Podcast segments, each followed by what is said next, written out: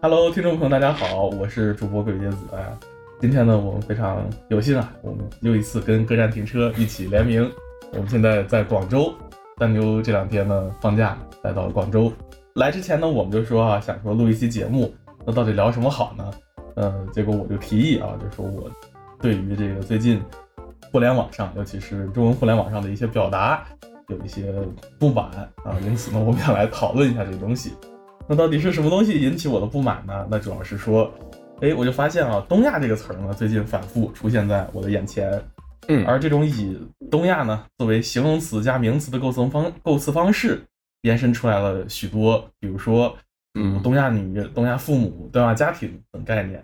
但是呢，哇，我却对这种概念呢，认为是值得警惕和质疑的，因为啊，我们都知道嘛，在中国的这个思想脉络当中，实际上呢是非常缺乏东亚意识的。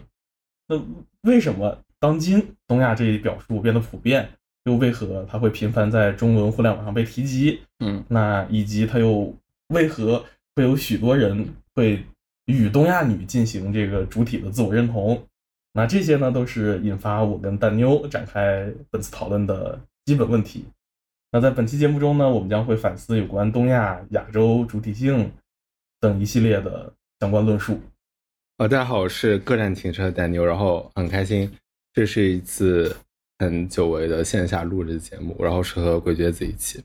他当时跟我说这个选题的时候，就是关于“东亚”这个词，突然间在算是简中的互联网当中啊，非常频繁的出现。当然，我跟鬼觉子的侧重点可能有点不同，就是我可能看到更多是在讨论任何的社会现象和一些社会问题的时候啊，比如说诸如少子化啊，诸如说社会压力很大。呃，工作压力很大，呃，薪资待遇可能比较有限，呃，就这方面的社会问题的时候，东亚这个词是频繁出现的。就大家说啊，东亚社会如何如何，嗯啊，尤其是我看比较多像知乎啊，啊，其实抖音也能刷到之类的，啊，就是一板一眼在给你解析说东亚是怎么怎么样。你看，呃，东亚，呃，因为有了这些共同的文化背景啊，所以导致了现在大家怎么怎么样，就是有这样一套论述吧。嗯，对对。那么我其实很早之前。其实之前这个选题我跟小何子有讨论过，但他但他今天不在，我们就录掉了。就是是有想过要录这样的一个选题的。就简单来说，我们觉得把这三个放在一起是很扯淡的一个事儿。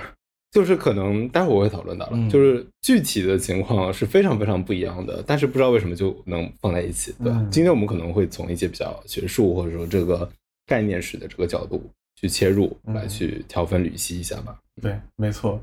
那那我比较想问你，你是大概觉得东亚这样的表述，嗯，或者大家去讨论东亚，尤其是在国内，嗯嗯，是什么时候开始比较普遍的？我是差不多最近一段时间才发现，以前没太注意到的。我其实也是这么觉得，可能疫情之后吧。哦，嗯，东亚这个概念最初它是个学术的嘛，在学术领域其实一直都有在讨论的了。对啊，当然其实日本讨论的更加多一点，很明显。呃，中国学者对于东亚、亚洲这个概念，一开始还是有一点警惕性的，就不会说讨论这么多。而且这个自我认同可能也不会放在东亚或者是亚洲。呃，之前我们也做过节目，是讲那个亚洲主义的啊，很明显这个也是个日本来的一个概念。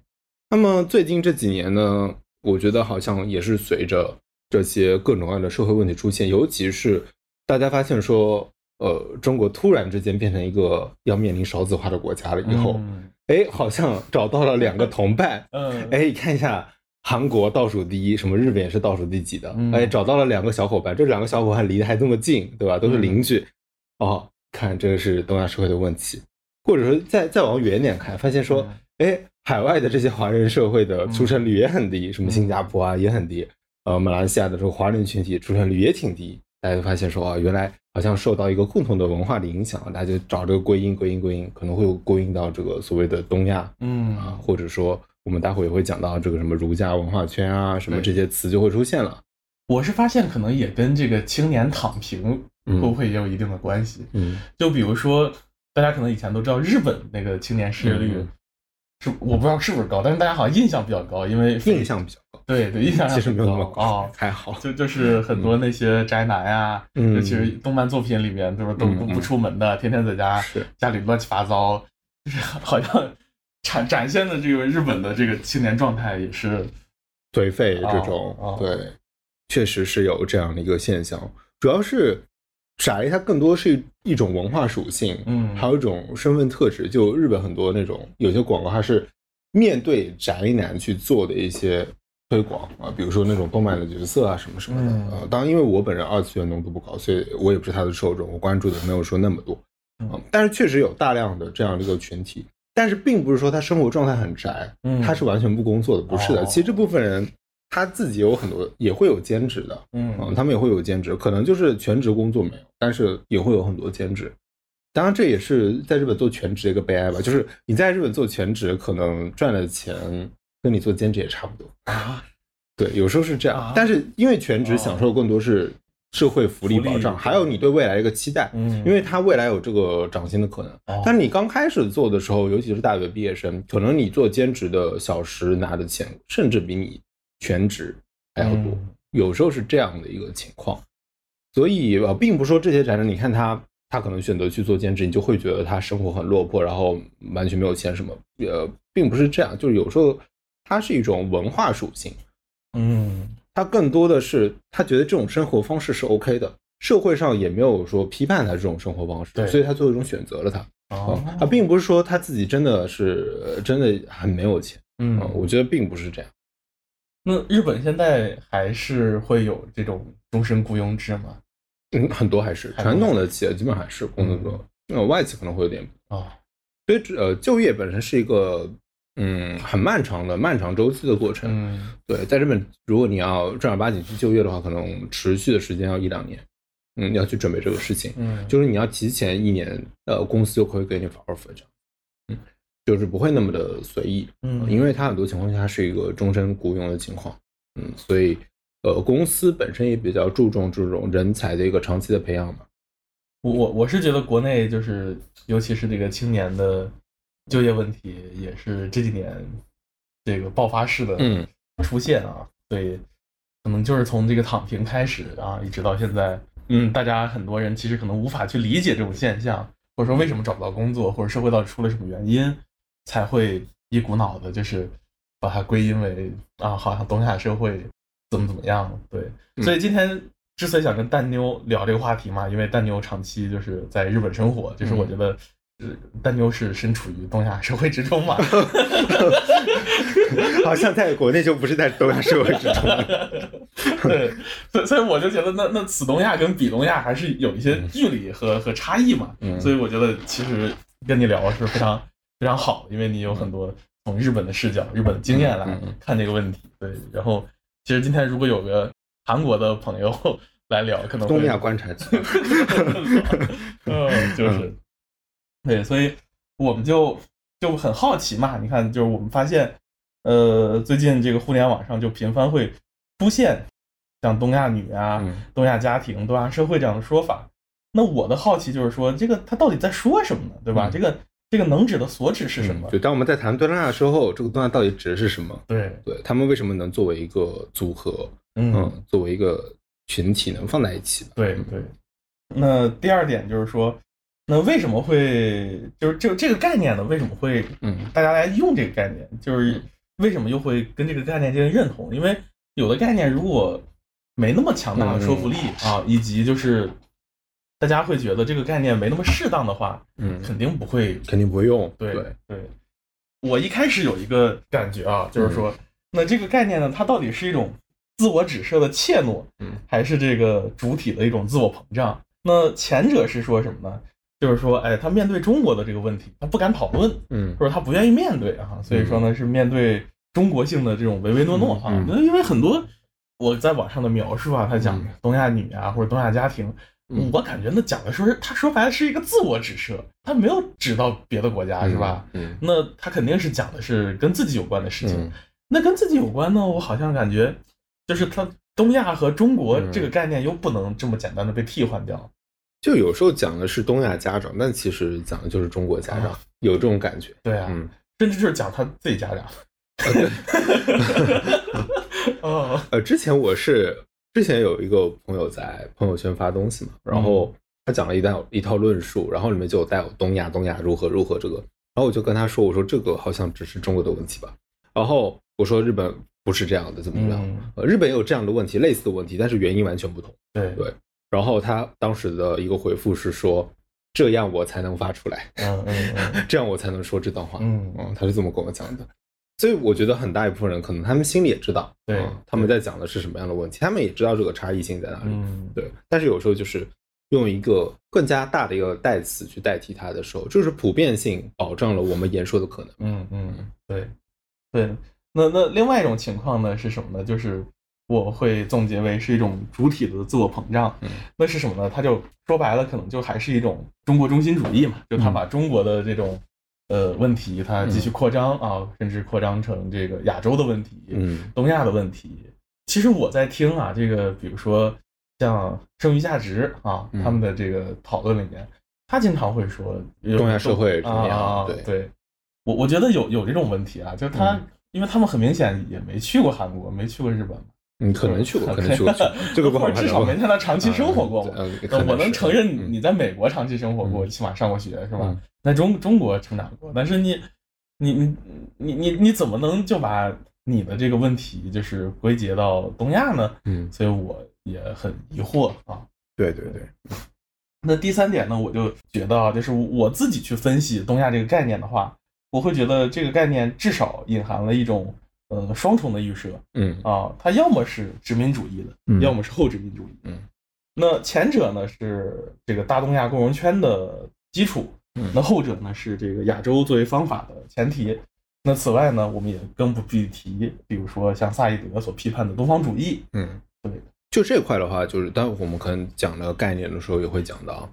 就首先东亚这个概念呢，它最最开始它有这个与西方对峙的一个感觉，呃，就是啊，你们西方怎么怎么样，那我们亚洲也要怎么怎么样啊啊，那因为就是东亚最早也是日本提出来的，日本所就日本人最喜欢这个概念的，嗯，因为就跟你刚才讲到的，为什么会有这个所谓的这种中华的这种中心主义？它其实背后的最底层那个最原始的逻辑或者一套观念就是儒家，嗯，对儒家文化圈，这个大家都很熟悉，这个是我们喜欢说的嗯啊。儒家文化圈，或者我们呃之前节目里也讲过，像是筷子文化圈或者什么饺子文化圈 啊，就是以这种中国原生性的一些文化符号，还有这种思想观念为基础的，这个是我们比较喜欢提的这个文化圈，以及也就是以中华文明辐射出去的这个文化圈，对吧？那往往常常说啊汉或者汉字文化圈啊，刚忘记了，这个很重要，汉字文化圈。啊，那往往就包括了像东南亚的一些国家，越南，然后还有就是呃朝鲜半岛、日本、嗯啊这些地域，这是我们喜欢讲的。嗯，但是日本呢，它在近代化之后呢，它其实一直想跟中华的这种传统有一个切割嘛，嗯，或者说他自己把自己标明成是中华，因为他觉得清国已经落后嘛，清朝已经落后了，嗯，所以他创造了一个更新的一个东亚的一个观念。他以前用喜欢用东洋啊什么什么的，对，但是现在他创造了一个新的东亚的观点。一方面，他觉得自己能带领东亚，甚至整个亚洲与西方去进行对抗啊；另一方面呢，也摆脱自己的受到中华文化影响的这个底色嗯啊，要去除掉。后面，当然这个概念是被军国主义还有殖民主义所利用了，嗯变成了一种日本叫大陆进出政策，就是他一直想在这个大陆当中去攫取一块自己的一个根据地。嗯对，但最后失败了嘛，大家都知道。嗯对，所以这里面就包含了很多关于东亚的论述，就他要把东亚包含成一个整体，为自己的这种殖民扩张路线找到一些说辞。对对，所以不管是呃甲午战争，包括这个吞并朝鲜半岛啊，包括各种后来的二战啊嗯什么的啊，这些都是他整个东亚论述的一部分啊。所以说你刚才讲的，嗯，就这个词本身，它是带有很强烈的一个它的原初色彩是很强烈的这种殖民主义，还有就是自我独立、去中心、去中华的这样的一个脉络在里面的。嗯，战后对于东亚的论述，它也有一点调整。首先，东亚这个词它就不太用了，现在讲的是亚洲，哎就呃，我们翻译成汉字是东亚西亚这种感觉。就东亚西亚就西亚西亚西亚，它嗯，这个概念的话，更加是强调一个地理嗯或者是这种经济的这个范围、影响力的范围。日本其实，在战后有一个词语上的转换，就是它把很多很多的词都给去掉了，一整套就是说表现出对国家的这种热情的嗯。这一系列的词汇，现在都基本上是被阉割掉的。哦，嗯，所以就是虽然现在就是在国内想象中日本就是一个，呃，还是什么右翼死灰复燃啊什么什么的，但是真的有一套词汇，大家都很警惕去使用它，尤其尤其是在可能在公共场合、公共话语里，可能确实有右翼是嗯还在继续使用，但是在尤其在学术领域，在媒体。呃，在正常的这种大媒体或者在正常的这种学术领域当中，这些一套论述是不被使用。对，还有东亚这个词嘛，大家还是对它觉得在有些警惕，有些警惕的。哦嗯，但是反而到了中文语境当中，哎呦，大家都在用啊，东亚，东亚，东亚，东亚。对因为因为说白了就是说，不管你是东亚还是东亚西亚，就东亚西亚，你翻译成中文也是东亚，也是东亚，对对。但是在日语里面，它是 East Asia Asia 就是 East Asia 翻过来嘛，嗯对它，而且它用的是片假名嘛，对对对，它就没有以前的那个那个意思在了，嗯所以它词汇上是有个转换的。对，对，但是在中文里你就看不到它的那个转换的那个过程。嗯嗯对，那我我的理解就是，比如说，如果我们总结一下，就是从、从从时间顺序来来看啊，包括还有它的逻辑顺序，就是说，就是我我们还是可以认为，就比如说，就东方这个词儿，然后或者亚洲这个词儿，其实依然还是作为一种这个西方的对立面或者西方的外部嗯来确定西方，那这个就是萨义德就是我们做的工作嘛。嗯那那那孙哥里面有讲，就其实有趣的是，呃，在这个里面，呃，东方或者亚洲它不是被动的，它它有一个主动性，它主动去把这个呃东方实体化，然后主体化，他在寻找这个东方的主体性嘛。所以像东东亚这个概念，在之后就是我们亚洲人自己拿来用来自我指称嘛。对嗯，那那结结果呢？再往后，他他就是就是我们说到了那个大东亚共荣圈的事情，以及战后的一些反思，所以嗯总体上可能有一对个这样一个脉络。是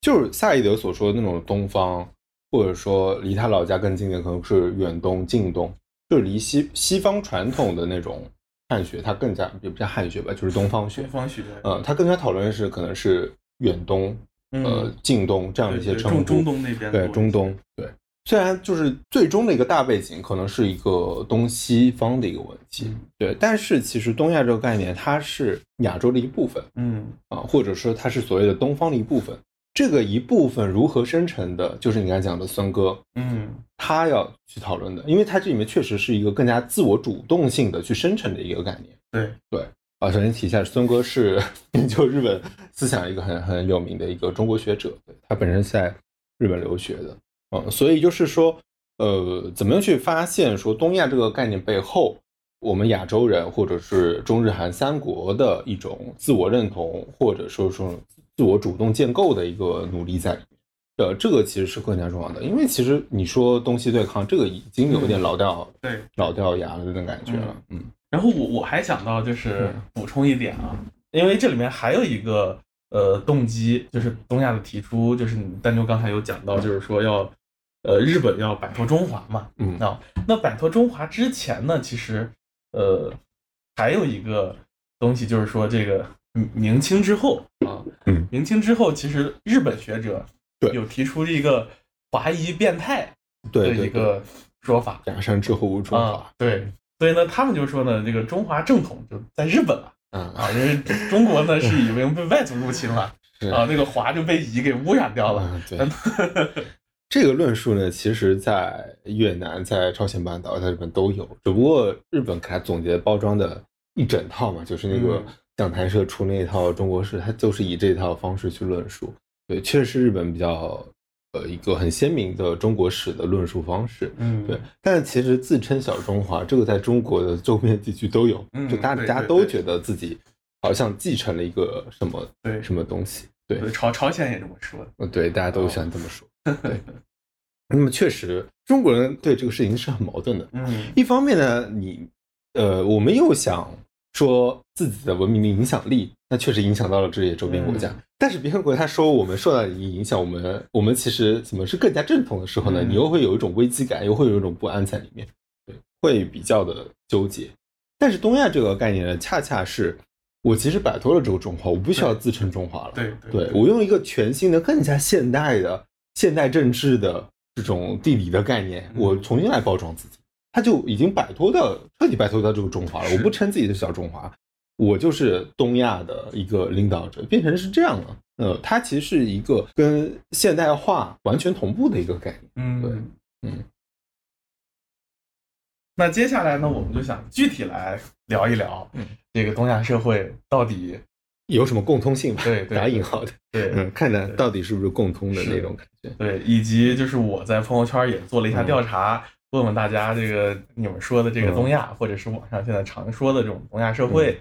呃，到底意味着什么？对啊，那我你先分享一下你的调查结果。好好好，我分别总结了大概有个五点吧。嗯嗯，就首先呢，就是有人指出。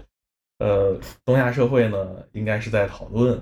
呃，或者是在说，他们有一个共享的文化基础，那就是儒家文化圈。嗯，是啊，这一点呢，从这个就是真，我觉得从中国人的角度出发，似乎是很好理解的。嗯，对。那但是呢，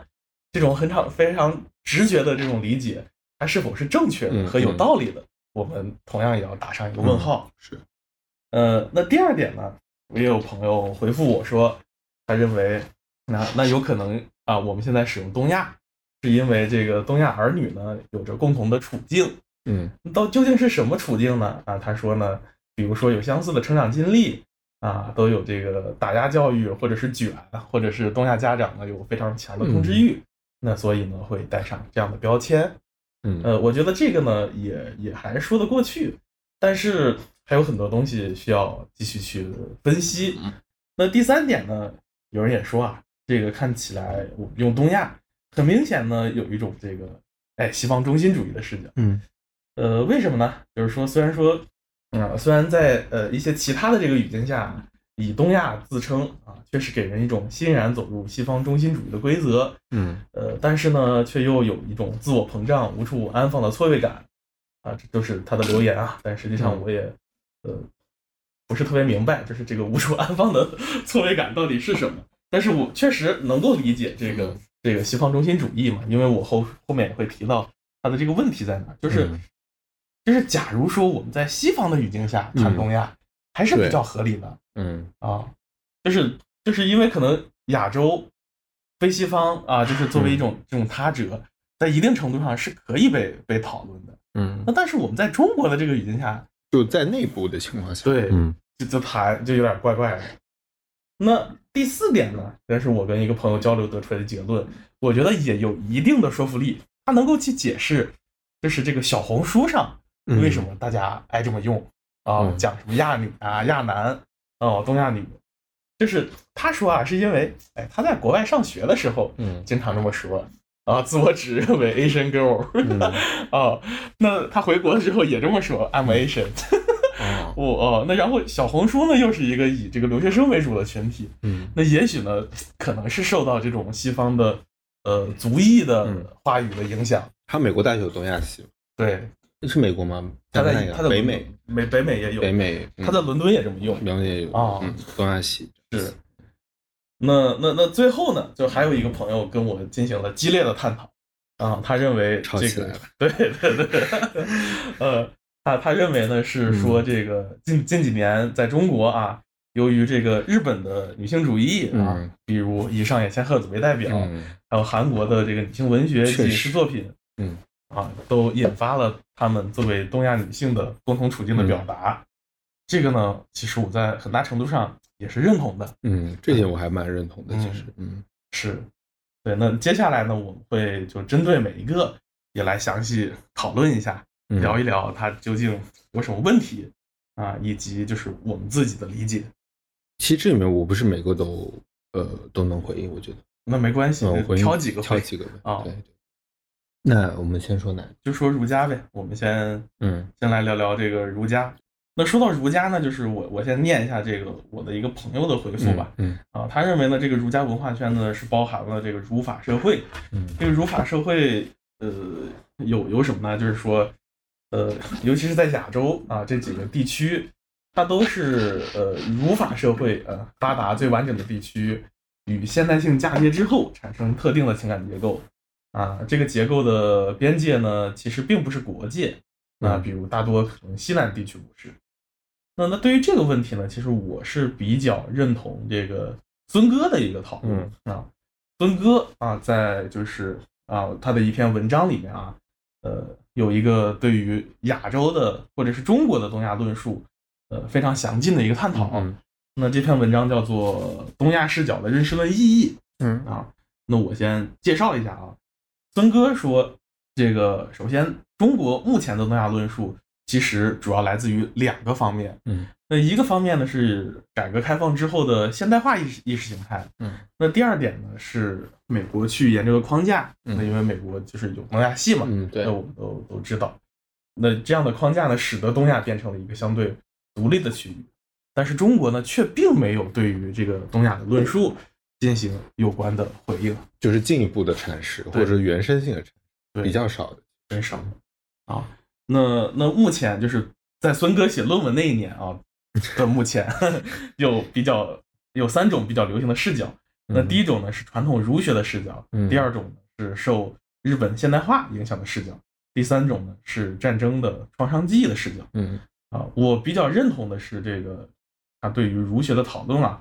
大家去谈儒家，可能表面上就是我觉得它是一个表面上看似合理的东西，因为好像我们知道，就是中日韩，就日本、韩国都受到了中国的这种儒家文化影响，嗯那是不是也会形成相应的等级制结构啊，嗯包括人伦关系啊？但是呢，曾哥认为，呃，其实呃这样的思考呢也是有一定问题的。那我先念一下他怎么说的吧。嗯，你嗯，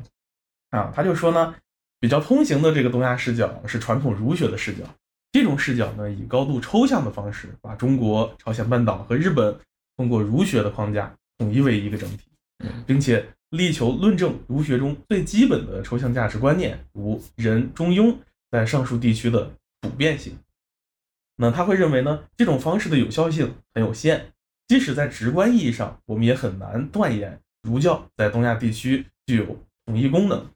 因为我们无从解释为什么同样受到儒学的影响，日本走上了资本主义的道路，而中国却选择了社会主义，更无从解释朝鲜半岛在被迫分为两个部分之后，它的儒学到底如何在不同的社会系统中起作用。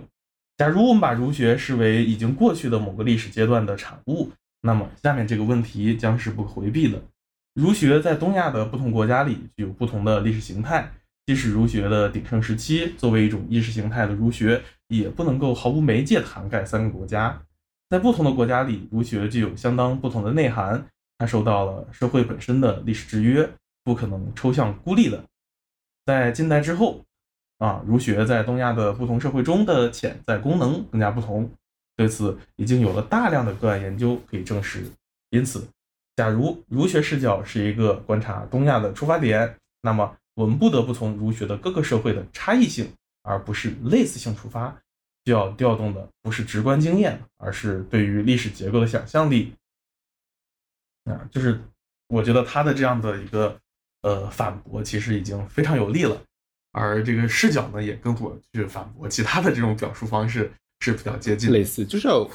简单一句话，就是说，自然都是受同一个东西影响，那我们更应该关注它的后续的差异性的发展啊，而不是它的共通性。对，对，其实这个因为儒学影响其实是已经上千年了的，嗯，对，在各个地方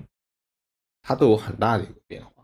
所以我觉得单纯的用，尤其是在讨论东亚式的这种家庭的时候，我们往往会说啊，是因为儒学的孝道、儒学什么什么。但是你其实看日剧、韩剧，还有中国的电视剧的话，你会发现其实这个家庭结构非常非常不同。就如果你没有亲身体验过的话，嗯我们就看电视剧吧。电视剧或电影中反现的家庭结构，你会觉得其实很不一样的。尤其我比较知道，可能日日本的家庭。嗯，呃，他们的那种关系，或者说大家庭关系的这种疏远，可能我觉得更加接近于是像西方的家庭，而不是更接近于像中国的家庭。嗯，对，这是基本的一个感觉。但是我们又很倾向于说啊，因为日本也受儒家文化影响，所以他们也要尊重孝道啊什么什么的。对，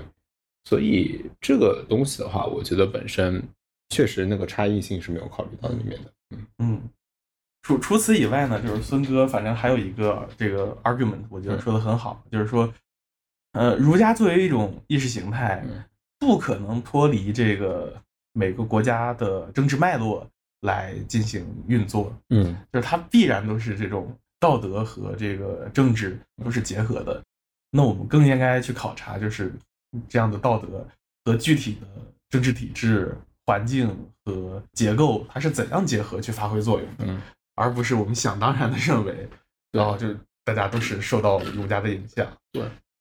我再举个例子哈，就是一般来说，呃，在日本论历史论述里面啊，就是受儒家影响比较大，比如像是江户时期，对，然后比如说这种武武士道啊这种精神啊，包括整个等级制度啊，这个呃大家可能会讨论的比较多，呃，而且也是承认的，嗯确实是影响很大。那观念嘛，继承继承过来的。但是呢，我觉得在简中的，就是尤其刚刚我们讨论的那个流行的一些论述里面啊，嗯往往跟儒家影响联系在一块的，其实是一个词叫做集体主义。嗯哦，啊，它影响很重啊，日本也是很压抑的啊，而且就是个人的一些想法、个人的自由没有办法得到彰显，所以大家都活得很压抑、很累，要看别人的眼色，嗯，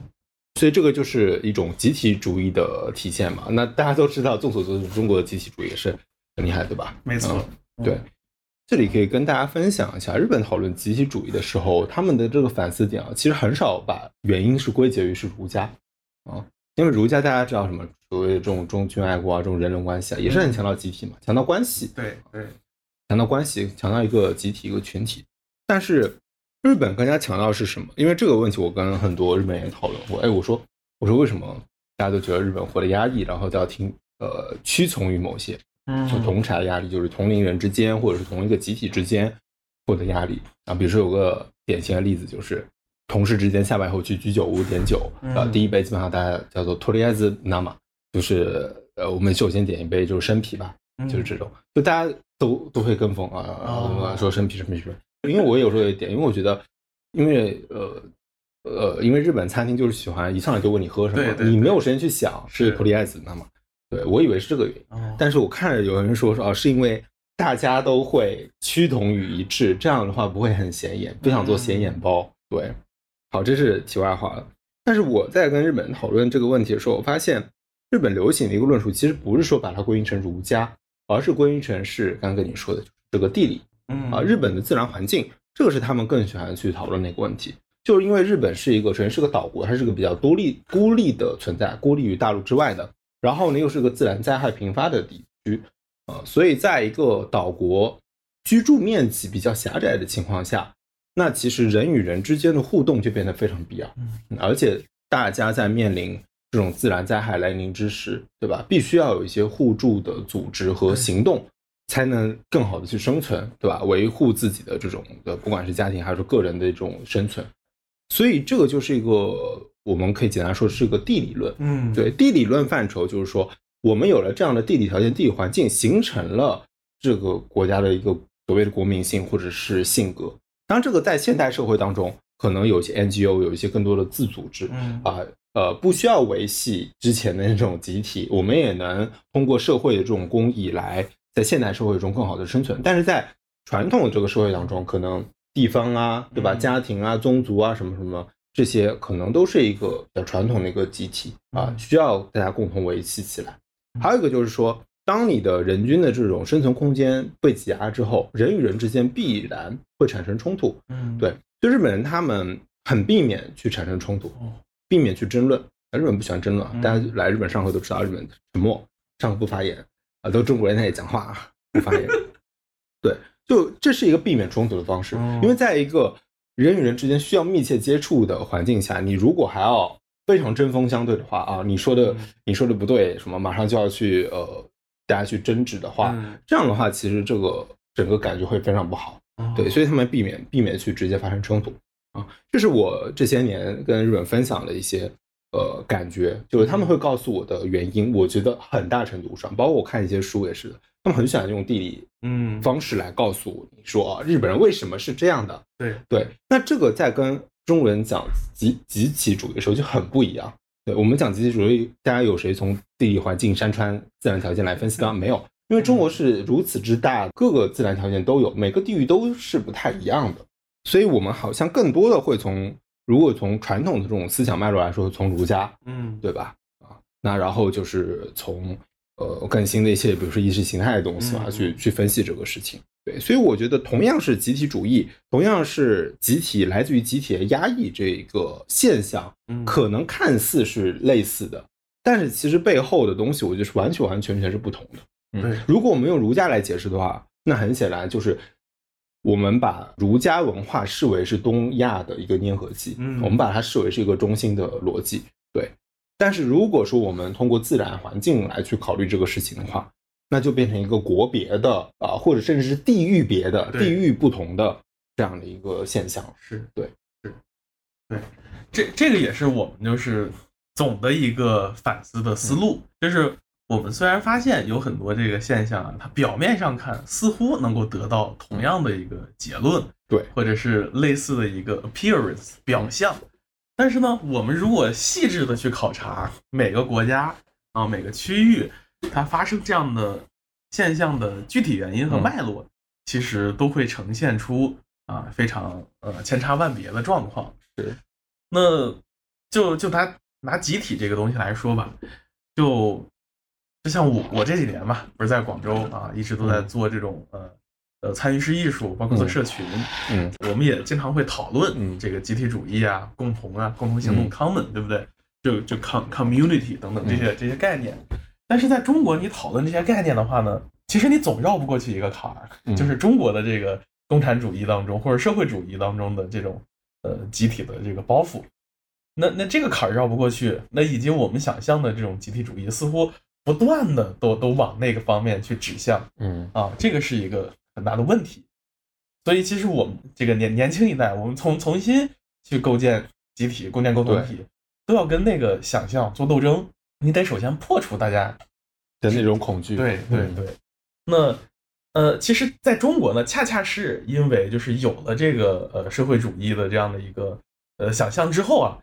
呃，到了后社会主义阶段，这种极端的个人主义才得以呈现。它其实是一种相当于很辩证的反动的一个过程，嗯所以导导致现在大家都很这个原子化。嗯这个是我认为在中国社会目前所遇到的这个问题。那呃，像我们这边去做社群的这些朋友们，他们就会从什么地方去获得一些新的思想资源呢？嗯大家就会看向印尼啊，印尼就是像比如说去年这个呃呃卡塞尔文献展啊，就有印尼的策展团体叫这个蒙古帕，就他们就会在印尼也会做很多的这样的社群呀、自组织呀、连接等等。华人这些呃，印尼人啊，印尼人还不是华人，嗯对。但是他们其实是从他们的本土的文化历史脉络当中发展出来的这样的互助的这个概念，嗯集体的概念，嗯就跟中国的这个社会主义当中的这样的历史包袱就很不一样。嗯所以，所以我们就必须得借助这样新的呃资源、新的资源想象嗯来去填补这个这个空缺。关于集体的一个再塑造的。对对嗯因为一般会认为说，呃，一个集体它或多或少都会对个人的一些自由、个人的想法，它有个前置嘛。对，关键是要有这个平衡，如何去平衡这个事情？对，可能寻找新的思想资源，就是想看看有没有这个新和平衡点存在。是，是嗯对。像像我在阅读这个孙哥的时候，我觉得他其实也在做这种努力。呃对他一直做，他很喜欢用“知识共同体”这个词嘛。他做的是知识分子之间的中日韩之间的一种严肃点的问题，其实就是历史关于战争记忆的，大家是不是有共同的理解？嗯他想找到这个基点，他一直想找到。当然，我觉得之前是一度有这个曙光的，但是目前来说，嗯，又逐渐在往往下去。其实，嗯，啊，包括之前呃好多年前了，就是有提出过，基于这些对于战争历史记忆的共同理解，然后中日韩三国学者去编一些教材，历史教材的。嗯嗯，对，当然，这个后来好像也没有听说过下文，可能也是没有说很顺利推进下去。因为历史记忆这个东西本身，并不是学者就能决定的，没错，它不是一个学术问题，它不是一个单纯的学术问题。对所以学者可能他只能决定学术内部的学术共识，他没有办法决定共同记忆，就是国民的这个共同记忆，他是没有办法决定的。而且，尤其是历史教材这个东西嘛，嗯。嗯。接下来我们讨论哪一点？接下来呢，我比较想呃想回应一下这个这这个这个这个概念嗯。引申出来的，因为我觉得它可能一定程度上能够呃帮我们去理解，嗯。就是为什么小红书上这些留学生嗯，嗯啊喜欢自称亚人，真的吗？算盘没推到我这里。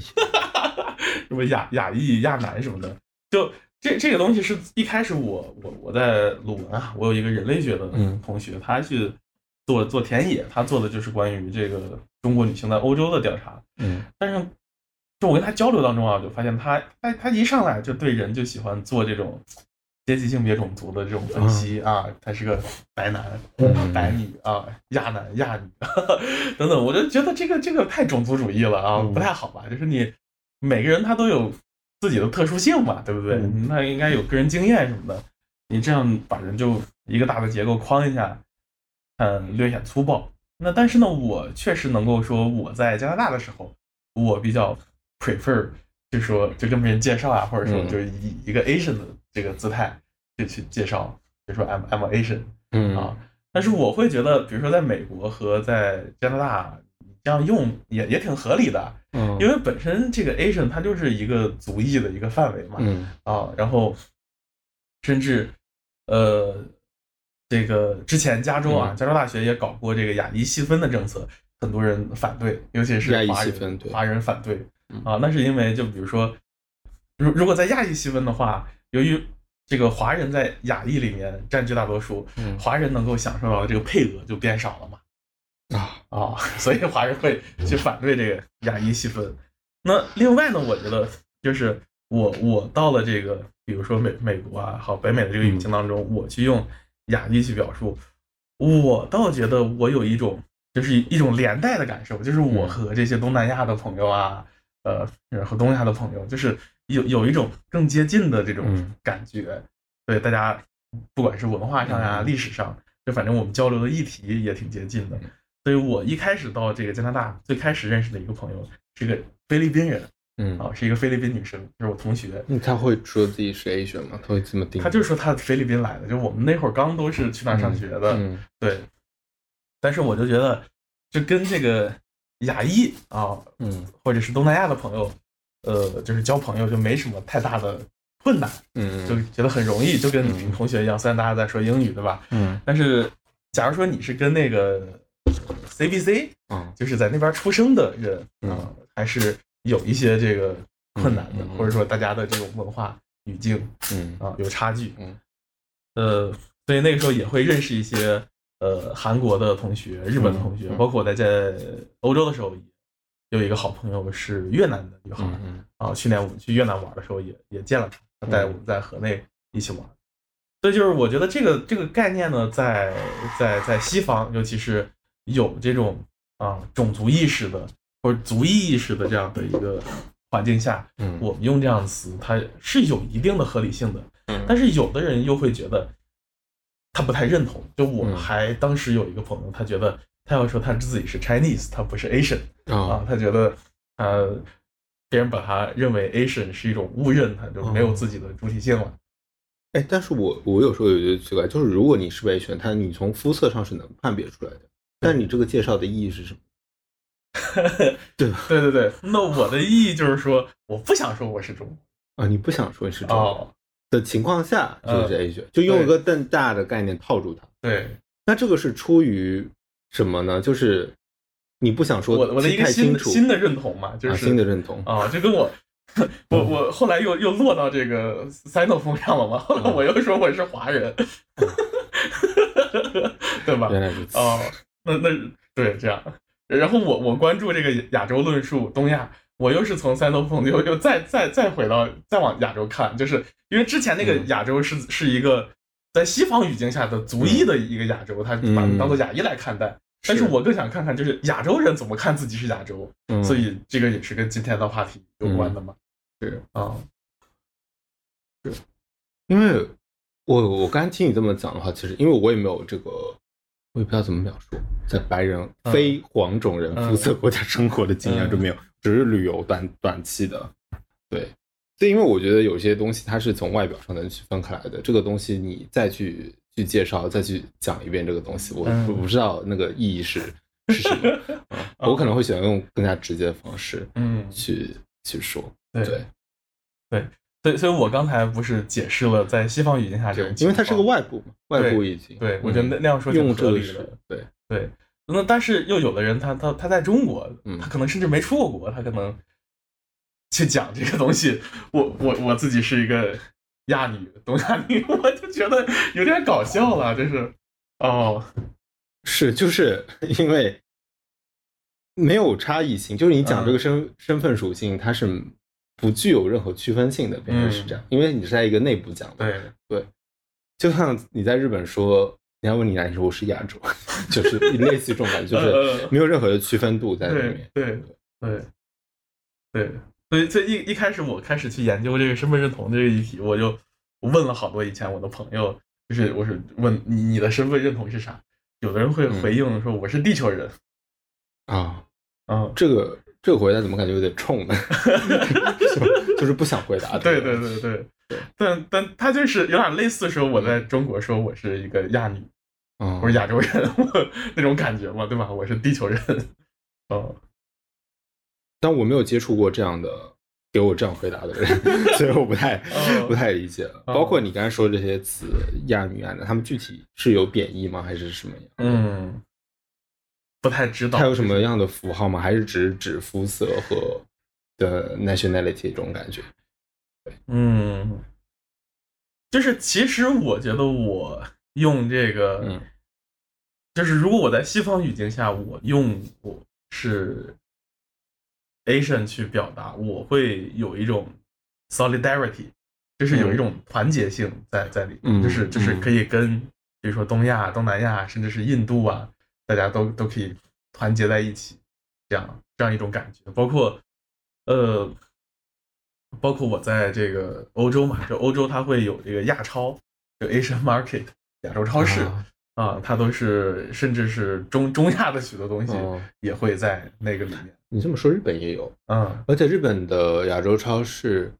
啊，当然很多也是中国人开的，越南人、东南亚人开的，嗯对，他会叫自己是亚洲超市。还有一种就是饮食店，如果是叫什么阿甲的那个的话，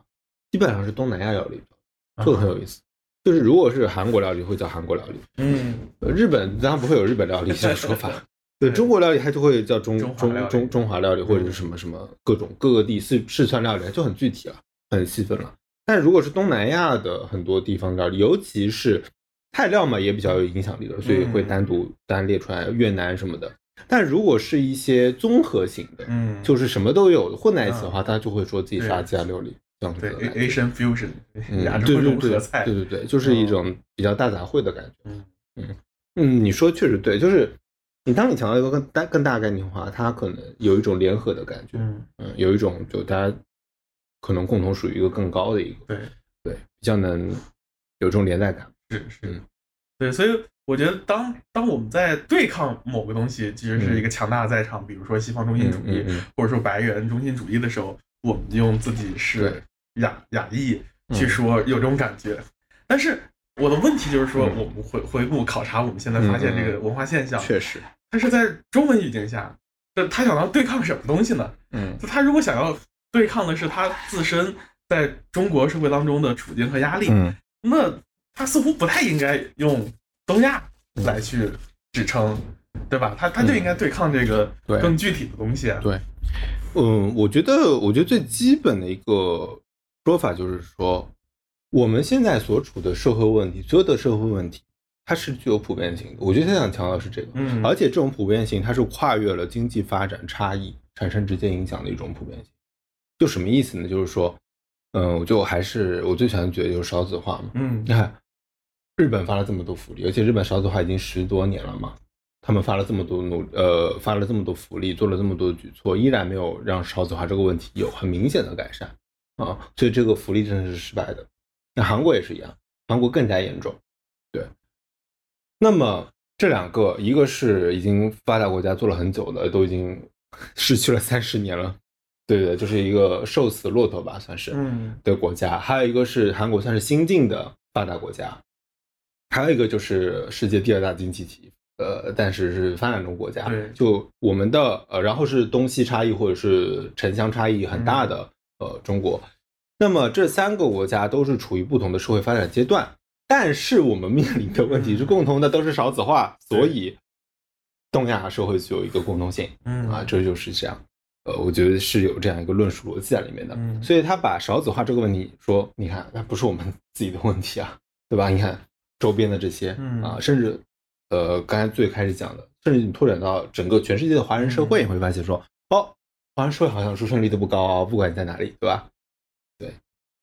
对，所以这个就是一个呃问题的一种普遍化吧。嗯嗯以此类推，呃，除了少子化以外，刚才讲的这种集体主义，还有这种呃压力，对，东亚式的家庭，嗯对吧？原生家庭这种问题，它都可以用这一套论述说，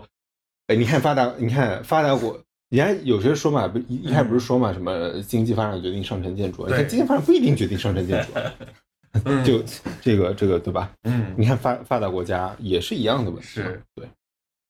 所以它很很多时候，而且有点在借鉴历史经验的感觉，嗯就是因为我们刚刚开始面临少子化这个问题嘛，或者说刚刚开始想着说年轻人有一个躺平一代，嗯面临失业什么的，因为那个高速发展期目前看起来好像是过去了。对，我们要进入新的一个阶段的时候，这些前面的发达国家会给我们提供很多历史经验嘛。嗯对吧？他们的历史经验我们去如何借鉴？你看他们用的那些政策都失败了，那我们就别用了，对吧？他们你看给、给就是发钱，对吧？嗯呃，上学免费，对，嗯这些都没有救出生率，那我们发钱说明也没用，嗯 就变这个就是一个结果论述了。呃，结果是这样的，那我们我们就避一避啊，我们也不要这样了，嗯，就变成这种但是这里面它有有两个逻逻辑上的漏洞嘛，嗯，就是你也说了，就是尽管虽然说这几个东亚国家它的出生率没有显著上升，但是它的这个下降速度却没有那么快，是不一样的，完全啊不一样。嗯，就是说，你从结果来看，嗯一个大框架的论述都是少子化，嗯，但少子化有很多的区分的啊，少子化也要看它这个曲线是多陡，嗯对吧？而且还要看城市，还有农村，对吧？还要看地域，而且呢，还要最主要还要是什么呢？还有什么一胎率、二胎率啊？这种具体的数据，它其实有很多细分的去可以去看的。就是一项政策推出来，比如说大撒币嘛，简单来说，大撒币、撒福利，对它可能会对一些具体的数据，你才能看出它的效果。还有一个问题就是说，呃，国内还是有一个历史包袱了，就是计划生育这个东西嘛。其实大家的对于一胎的这样一个印象，尤其在八零九零后是非常非常重的啊，甚至觉得自己不不生小孩、不结婚也可以的，对不对？嗯，而且大部分人觉得生一胎都已经够累了，是对吧？都已经这个房子不够大了，嗯对吧？嗯，那生两个、三个那更加了，是不是？对嗯。但是这方面的观念，其实在日韩就没有那么明显嘛，大家没有说这个一定要生一个小孩这个观念没有。嗯嗯，对，所以你随处可以见，就是拖家带口，就是就是三呃四口人、五口人啊，这个是很很常见的，在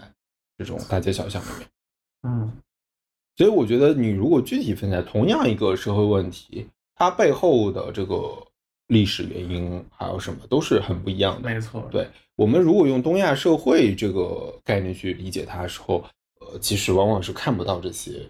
呃背后的一个具体差异的。还有一点就是我观察到它似乎有可能真的跟我们这个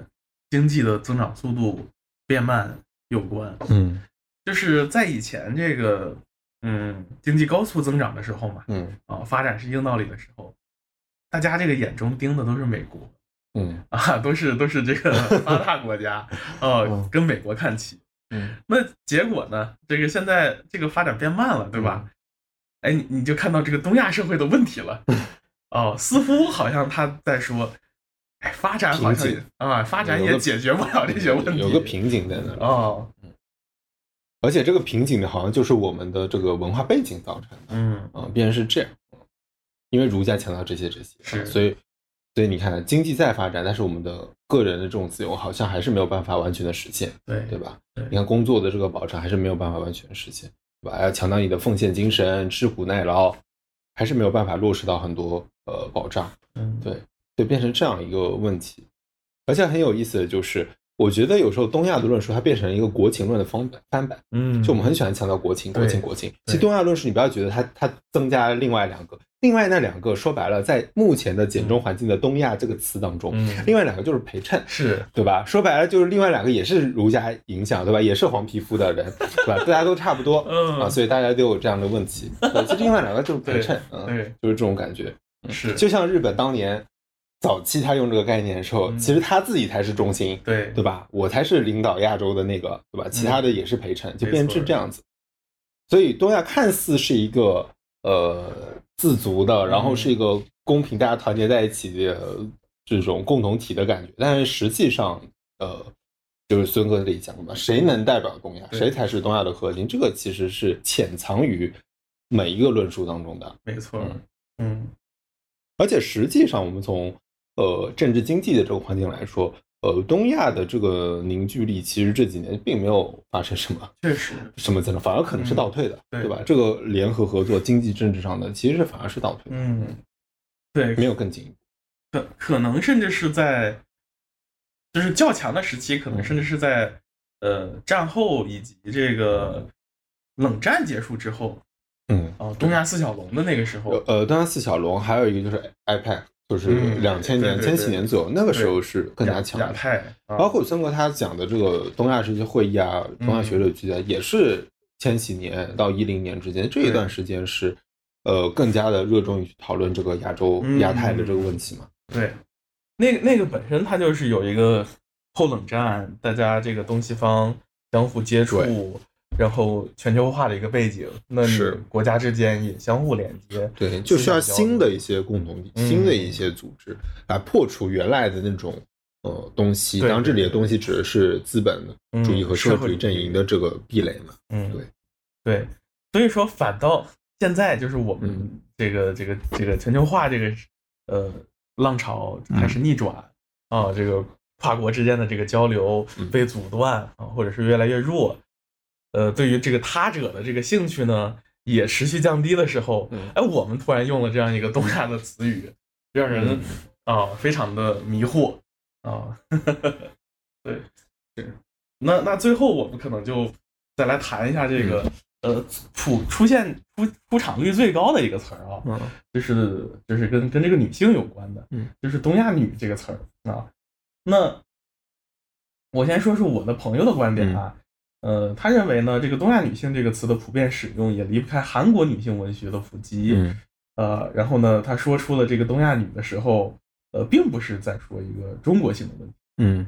那第二点呢，他认为这同时也与国别无波无关，是直接的女性经验嗯啊。对于他身边的女性朋友来说，很大一部分原因是因为大家在韩国、日本的影视和文学风潮里，嗯察觉到了一种强烈的、具有共鸣感的严丝合缝的经验和处境，而这个中国文学作品里却鲜有发现，因此大家开始把自己纳入了这样一个范围的女性群体当中。对，呃，这这点其实你说这几点，我是最赞同这一点的，就我反而不会去觉得反对这一点，嗯。或者说，我这个时候我就不太想说我们应该拆开来看怎么怎么样之类的，嗯。因为中国其实很缺少这种自我言说的机会，嗯尤其是呃作家这个群体，因为我自己研究文学的嘛，嗯我很能感觉得出来，嗯。包括那个《繁花》，其实也是被说呃跌位啊什么的，嗯。呃，因为里面其实男性角色是占一个绝大比例。对，就是其实很多作家，呃，繁花都算好的了，尤其是那个陕西的那些某某些 陕西、山东啊那些某些著名作家，嗯。嗯，被说的很厉害。呃，确实就是我们直接去言说自身经验的、自身这种女性经验，或者说有女性作家去言说的自身女性经验的这种影视作品、文学作品是相当相当少。嗯或者就算它是女性作家写的吧，嗯，但是呢，它具有一个比较鲜明的女性意识，或者说一种自我的思考的这样的作品，其实真的是不多。嗯所以现在，嗯，包括这一年的，大家知道，就是女性的出版物非常多。对，嗯，我自己发明了个词，呃，不是有个词叫嘴替吗？嗯这种叫书替，嗯就这些书来帮我们说了经验，对对嗯对，说了呃中国女性的一些嗯经验，变成是这样子，就是因为自我言说不了，嗯那我那我靠别的这些经验，别的别的国家这种数据嗯来去说话。对我记得前两年有这个金智英，不是叫做八二年八二年就对对，对八二年金智英那个电影，还有文学嘛。嗯那呃，其实其实说到这块儿呢，我就我我其实很大程度上我也赞同这个观点，对。但是呢，我觉得就是作为读者而言，嗯就是作为这个 common reader 普通读者而言，这样使用或这样理解，我觉得是合理的，嗯，有道理的。因为确实大家就是说需要一种自我经验的表述，嗯，那就包括我自己再去寻找这些呃嗯文本的时候呢，那我也没有在这个中国文学里面找到。那相反呢，我去找了这个马华文学啊，华语系的这样的文学。对，所以我觉得这个认同是合理的啊。嗯，那但是呢，这个里面又有一些略微的小问题。如果是作为一个学者，作为一个研究者，或者说，毕竟我这些朋友大部分都研究生毕业了，对吧？啊，你的朋友们都是高知群体。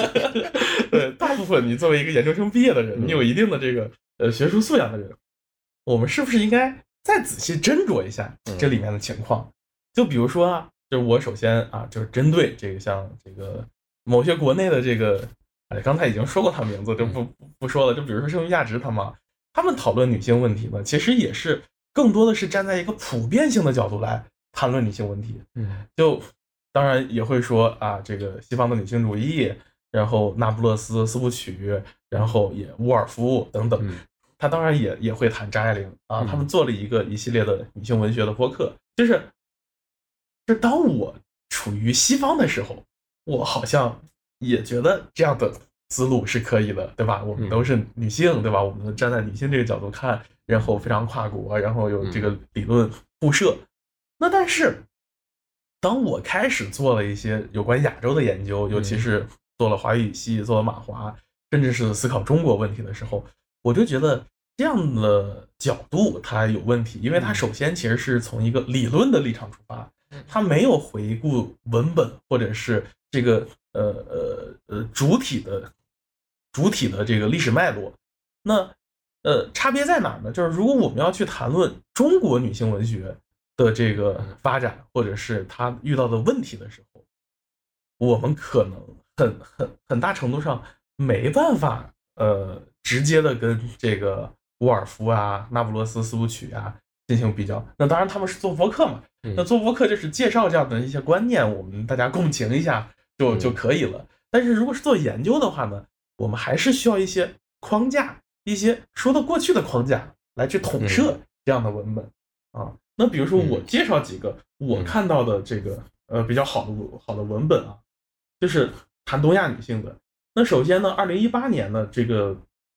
呃这个台湾的这个联经出版社出了一本叫做《东亚文学场》的书，啊，它的副标题叫做《台湾、朝鲜、满洲的殖民主义与文化互射》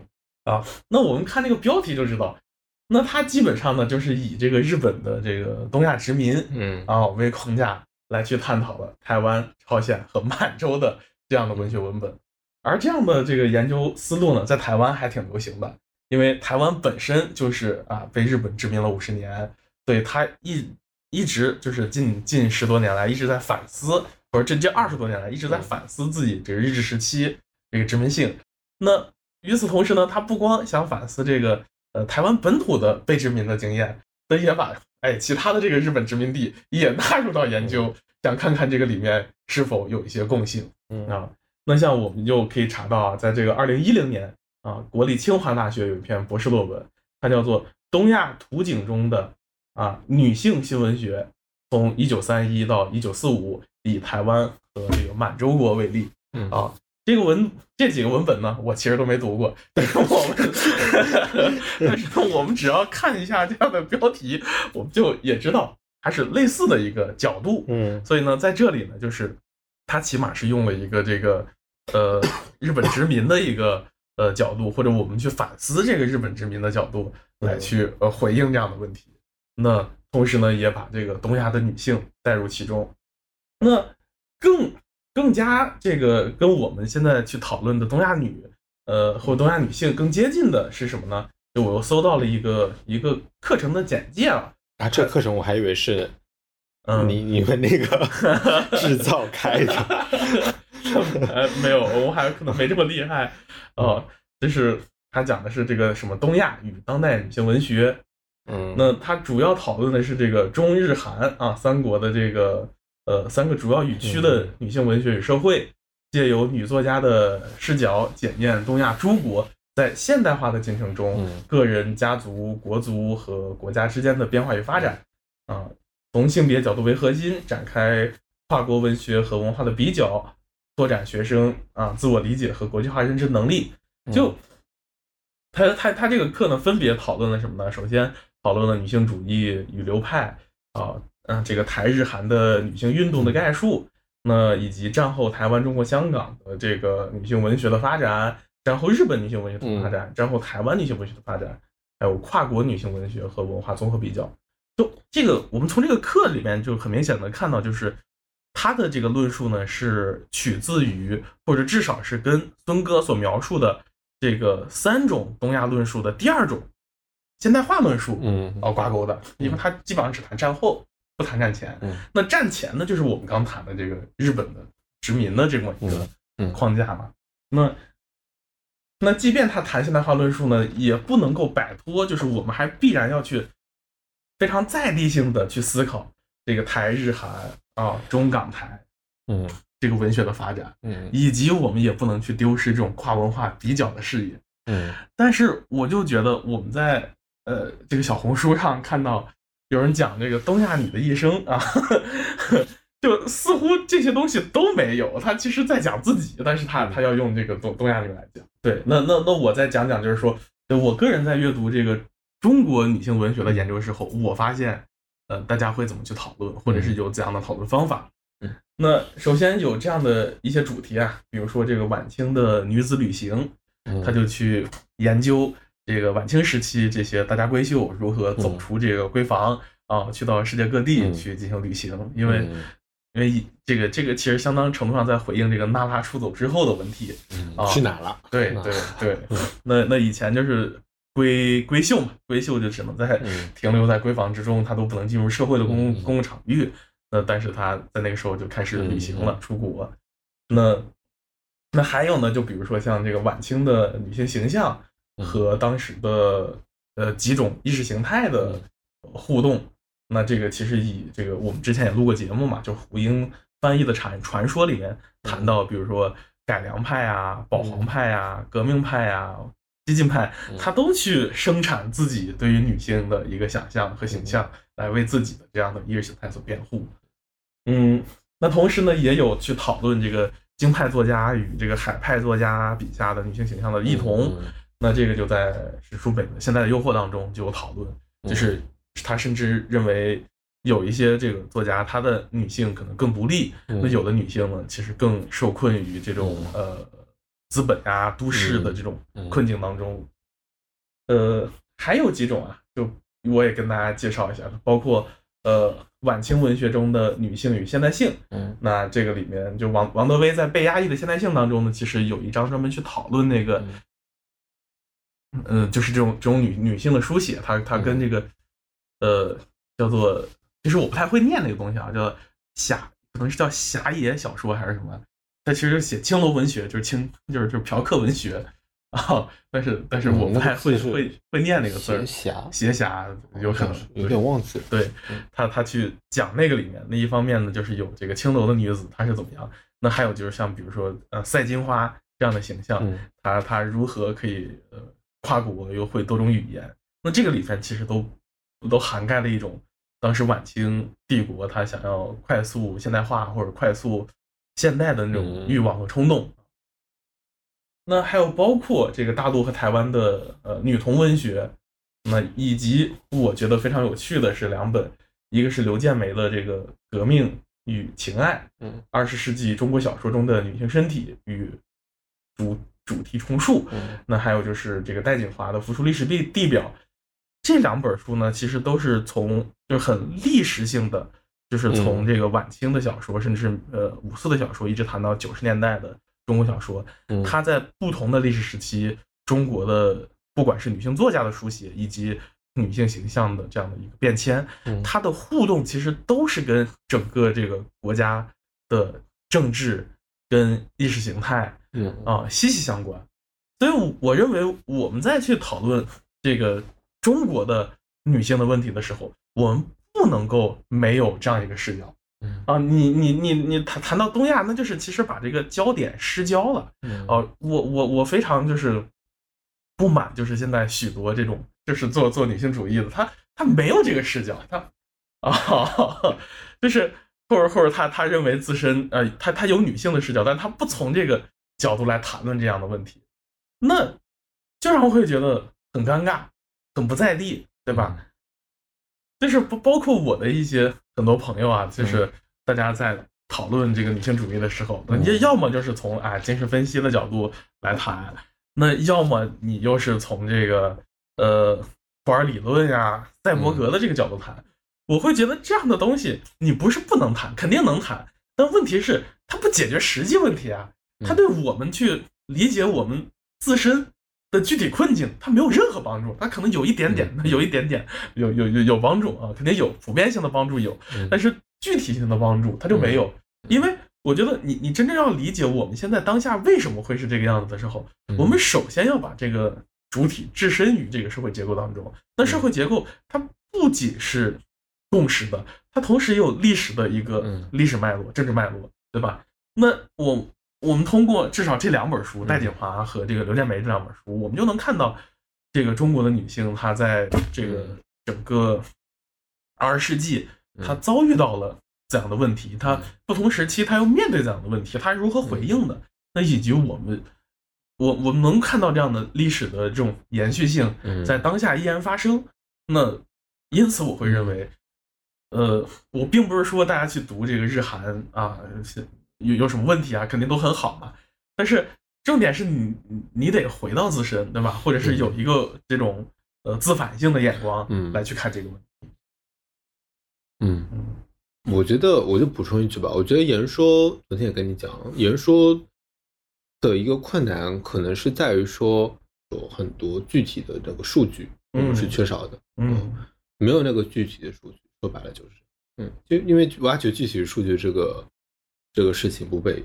认可，嗯嗯，对我只能浅浅的 点到为止，是吧？是，对，我们可以，我们可以差不多总结，嗯嗯，对对，还有就是，我我我再再说一个，刚才其实我们说了几个台湾的那个研究嘛，那台湾的这个女性主义呢，哎，跟我们这边又很不一样。我我们国内这个女性主义，其实我都不知道是什么女性主义，真的。台湾的这个女性主义就很明确啊，它人家叫做后殖民主义女性主义。对吧？首先是后殖民，那当然其实也也也要关注女性。就是他他在九十年代，这个嗯，有一个台湾的学者，他在美国读书，后来就把这个后殖民，用后殖民主义和女性主义来讨论台湾的文学。呃，就是这是一个很在地的视角，就它贴合台湾的历史经验。嗯，对，所以我就是呃，真的是建议大家，真的，嗯，我们也得发明出一些贴合我们自己的这个历史语境的。这种立论视角来看待这个问题啊，就是那个生搬硬套都不太好啊呵呵，都会觉得这个硌脚。那就包括人家黄锦树也不可能讨论你这个什么新南方写作这种问题啊，那这是扯淡，那我才不讨论呢啊。嗯嗯，总结一下，嗯，好，今天就是就东亚这个话题吧。其实之前我们就是各站其实也讨论过亚洲主义，对，当然今天可能是就着。目前的简中舆论的一些社会现象的讨论吧，就是频繁使用东亚这个较为普遍性的地域性的这个概念，我们做了做了一些反思探讨吧。就是其实我们简单来说，还是这个概念会更加强调的是地域的普遍性，而且它跨越了一些经济发展的一些隔阂啊，具有一些共同的社会问题。嗯，而且我觉得这个概念很具有简中特色，就是说，嗯。它是一种国情论的一个变种，对，能变成一个地域情论 啊，就是这个地域有地域的情况啊，东亚有东亚的情况，嗯嗯，东亚自由是吗？东亚 的情况，对 对，所以就是，但是我们其实真的要去，你真的想讨论这些问题的时候。呃，我们我今天讲了几个例子嘛，一个就是集体主义，还有少子化的问题。其实我们发现，就是背后的这个差异性，你要去掰开来看的话，其实你会发现，不同的这个国家的这个情况是没有办法你放在一个东亚这个名词之下去讨论的。嗯，而且我们往往会忘记，东亚这个词本身它具有的一个殖民主义的色彩。我们天天在那里讲说，呃，要要怎么样，要要警惕什么。中国主义这个主义那个主义的啊，在其实我们中文里很多词，它都是从那个地方去来的。但是我们今天好像很自然去使用它们啊，完全就是没有任何的想过，就是说这个词之前它可能意味着什么。对，嗯，最后就是我想跟大家再提提提几点吧。就是说，当我们在讨论这个亚洲甚至东亚的时候，其实，嗯，其实并不是一个呃自足的一个区域，就是有两个非常强大的这个实体呢一直在介入其中。嗯，那一个呢就是美国，嗯那另外一个呢就是苏联。哈哈，这个如果我们从冷战的这个视角下来看，那亚洲呢是冷战的前沿，嗯前沿地带就 frontier，对吧？嗯就在这儿对峙着啊。那那第二点呢，就是我也非常希望，就大家以后也可以去，就是像沿着呃孙哥这样的方式去思考和探索问题。就我之前几年的这个主要工作呢，是在做这个华语系的研究。嗯那那华语系它的讨论方式呢，其实还是一个在西方学院的脉络下所生产出来的一种讨论。尽管它确实有许多华人的学者参与其中，也讨论了很多在地的议题，